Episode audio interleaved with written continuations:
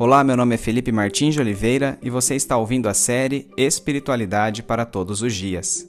A reflexão dessa semana encontra-se no seguinte texto bíblico, João 5, de 16 a 30, e corresponde à semana 12 do Guia Devocional do Evangelho segundo João, cujo título é A Divindade de Jesus Cristo e Sua Unidade com Deus Pai. Vamos à leitura do texto bíblico. Então os judeus passaram a perseguir Jesus, porque ele estava fazendo essas coisas no sábado. Disse-lhe Jesus: Meu pai continua trabalhando até hoje, e eu também estou trabalhando. Por essa razão, os judeus mais ainda queriam matá-lo, pois não somente estava violando o sábado, mas também estava dizendo que Deus era seu próprio pai, igualando-se a Deus. Jesus lhes deu essa resposta: Eu lhes digo verdadeiramente que o filho não pode fazer nada de si mesmo, só pode fazer o que vê o pai fazer, porque o que o pai faz, o filho também faz pois o Pai ama o Filho e lhe mostra tudo o que faz. Sim, para admiração de vocês, ele lhe mostrará obras ainda maiores do que estas. Pois, da mesma forma que o Pai ressuscita os mortos e lhes dá vida, o Filho também dá vida a quem ele quer. Além disso, o Pai a ninguém julga, mas confiou todo o julgamento ao Filho, para que todos honrem o Filho como honram o Pai. Aquele que não honra o Filho também não honra o Pai que o enviou. Eu lhes asseguro: quem ouve a minha palavra e crê naquele que me enviou tem a vida eterna, e não será condenado, mas já passou da morte para a vida. Eu lhes afirmo que está chegando a hora, e já chegou, em que os mortos ouvirão a voz do Filho de Deus, e aqueles que a ouvirem viverão. Pois, da mesma forma como o Pai tem vida em si mesmo, ele concedeu ao Filho ter vida em si mesmo. E deu-lhe autoridade para julgar, porque é o Filho do homem. Não fiquem admirados com isso, pois está chegando a hora em que todos os que estiverem nos túmulos ouvirão a sua voz e sairão. Os que fizeram o bem ressuscitarão para a vida, e os que fizeram o mal ressuscitarão para serem condenados. Por mim mesmo nada posso fazer. Eu julgo apenas conforme ouço, e o meu julgamento é justo, pois não procuro agradar a mim mesmo, mas aquele que me enviou.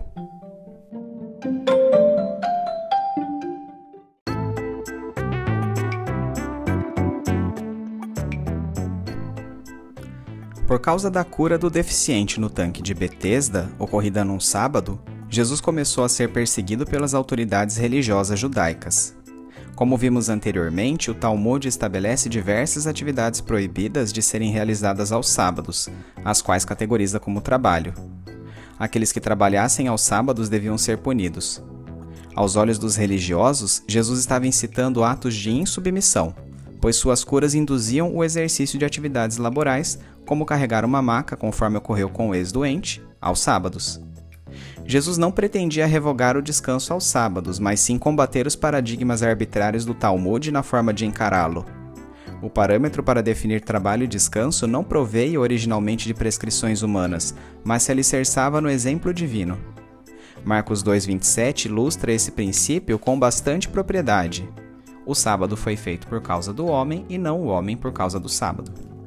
Isso quer dizer que, seguindo o exemplo dado pelo próprio Deus, a guarda de um dia de descanso devia servir como momento de contemplação da obra divina e de comunhão com amigos e familiares. Acima de tudo, Deus, como ser vivo e constantemente ativo, nunca interrompe seu trabalho de fato. Norteados por seu exemplo, o exercício da compaixão e a prática de boas obras por nós também não devem cessar, muito menos ter dias pré-estabelecidos. Assim, tendo Deus Pai como modelo, Jesus também fazia o bem aos sábados. Ao tratar Deus como Pai, Jesus incitou ainda mais a ira dos judeus, uma vez que dizer que Deus era seu Pai configurava igualar-se a ele em essência.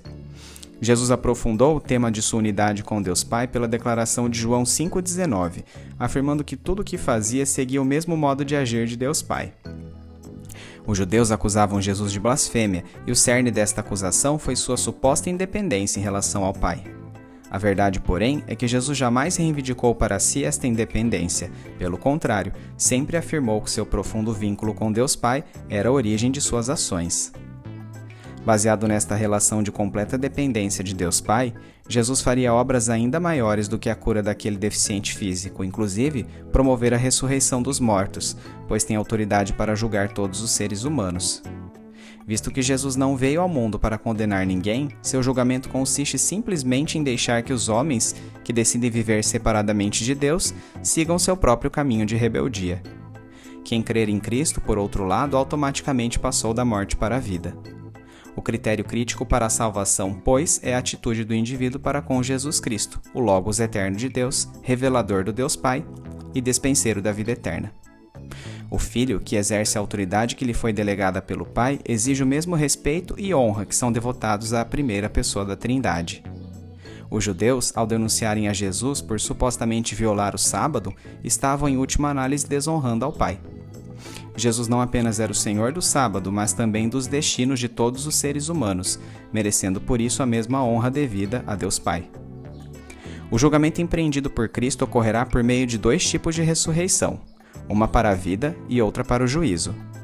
Sem diminuir a centralidade da fé na salvação humana, João 5,29 afirma que Cristo concede a ressurreição para a vida àqueles que praticam o bem, o que certamente advém da transformação do caráter humano por esta fé, ao passo que a ressurreição para o juízo será o destino de todos aqueles que recusam o favor divino revelado em Cristo e escolhem continuar trilhando seus caminhos iníquos.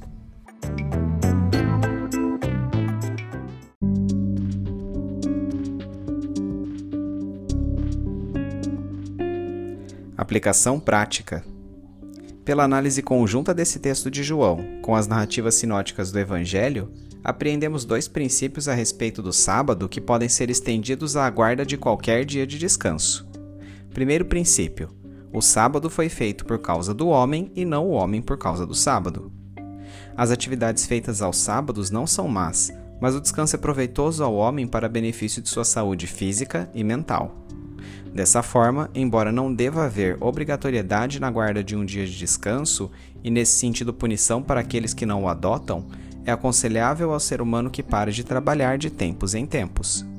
Por outro lado, se o descanso em dias específicos for adotado, deve ser balanceado pelo princípio da misericórdia, segundo o qual certas ações que seriam vistas como infrações a ele numa interpretação inflexível da lei não apenas são permitidas, mas exigidas pois deixar de fazer o bem é equivalente a fazer o mal. Segundo princípio, o Filho do Homem é Senhor do sábado. O parâmetro para definir trabalho e descanso não proveio originalmente de prescrições humanas como o Talmud, que era seguido pelos religiosos judeus, mas se alicerçava no exemplo divino. Apesar de ter instituído um dia de descanso, Deus, como ser vivo e constantemente ativo, nunca cessa seu trabalho de fato. Dessa forma, sendo enviado por Deus, o Messias tem pleno direito sobre o sábado, podendo ou não guardar seu descanso conforme Deus Pai o direcionar. Mais do que debater acerca da adoção obrigatória ou não de um dia de descanso, encontramos respaldo bíblico para preconizar a prática proativa do bem em qualquer dia em que ele for requerido. De fato, em Jesus, estamos livres para guardar ou não um dia específico de repouso, como nos ensina o apóstolo Paulo em Romanos 14, 5 e 6. Há quem considere um dia mais sagrado que outro, há quem considere iguais todos os dias. Cada um deve estar convicto em sua própria mente. Outras lições podem ser depreendidas do texto lido. Ao explicitar que Jesus compartilhava da mesma essência de Deus, João 5:17 a 19 combate o chamado adocionismo, crença que já se mostrava comum nos dias em que João escreveu sua narrativa do Evangelho. Essa corrente defendia que Jesus de Nazaré, nascido exclusivamente humano, fora nomeado Filho de Deus apenas por adoção, por causa de seu caráter perfeito. Ao contrário, essa passagem de João reafirma que ele é o Deus Filho.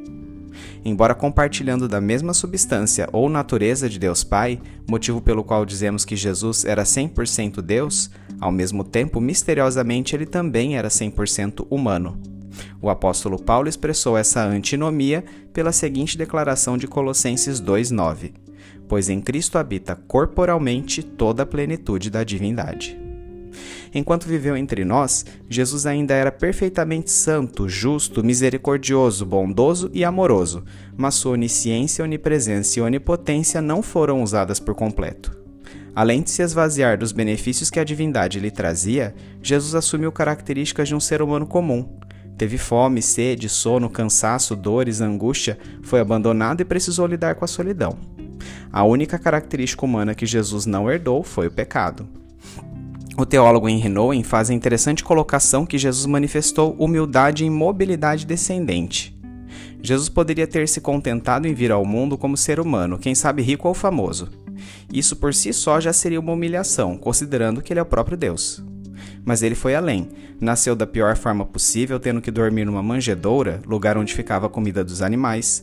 Cresceu como carpinteiro numa cidade desprezada da província mais pobre da Palestina e morreu numa cruz, que era considerada a pior forma de morte daquela época. Esses elementos da vida de Jesus demonstram que ele manifestava a humildade da humildade sempre. Em sua forma humana, Jesus realizava obras e sinais milagrosos mediante dependência completa de Deus Pai por causa da ação do Espírito Santo. Essa mesma relação com as pessoas da Trindade permitiria que homens comuns, como os discípulos, realizassem atos sobrenaturais tão poderosos quanto os que Jesus fazia, como pode ser visto ao longo do livro de Atos.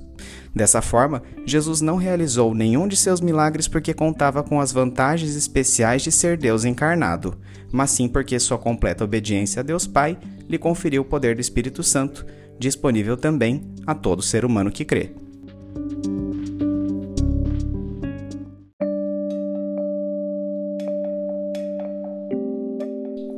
Trazendo da mente para o coração.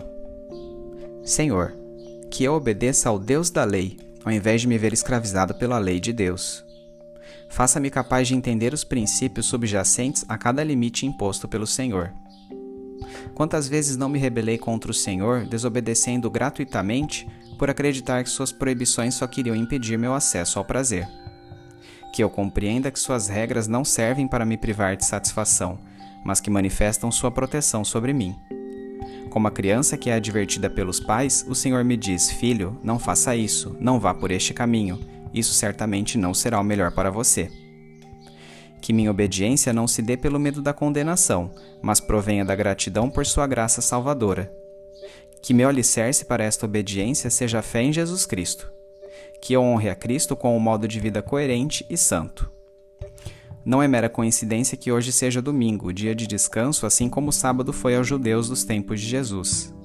Está um lindo dia e, neste exato momento, registro este diário contemplando a natureza de uma bela chácara, em companhia de familiares e amigos. Que belas são suas obras, Senhor! As flores, as plantas, as borboletas, as nuances dos raios solares incidindo por entre as brancas nuvens. E que bom é poder partilhar de um bom churrasco em companhia de entes queridos.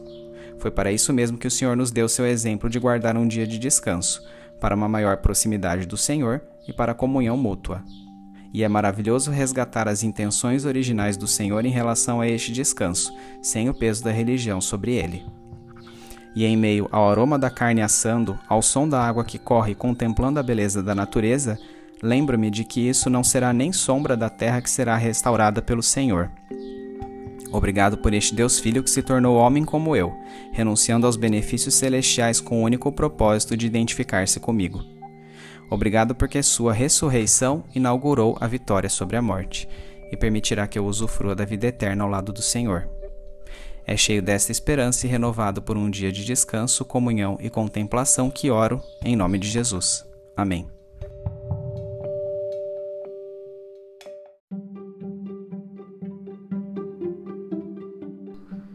Medite mais sobre este texto ao longo da semana. Domingo. Leia o texto de João 5, de 16 a 30, bem como os comentários sobre ele. Segunda-feira. Segundo Jesus, qual o correto parâmetro norteador para a guarda do sábado? Em base sua resposta lendo também Gênesis 2, de 1 a 3, Êxodo 20, 11, Êxodo 31, 17 e Marcos 2, 27 e quais eram os parâmetros adotados pelos religiosos judeus para o descanso sabático? Terça-feira. A que características divinas Jesus renunciou quando decidiu tornar-se humano? Em base sua resposta, lendo também Filipenses 2, de 5 a 11. Quarta-feira.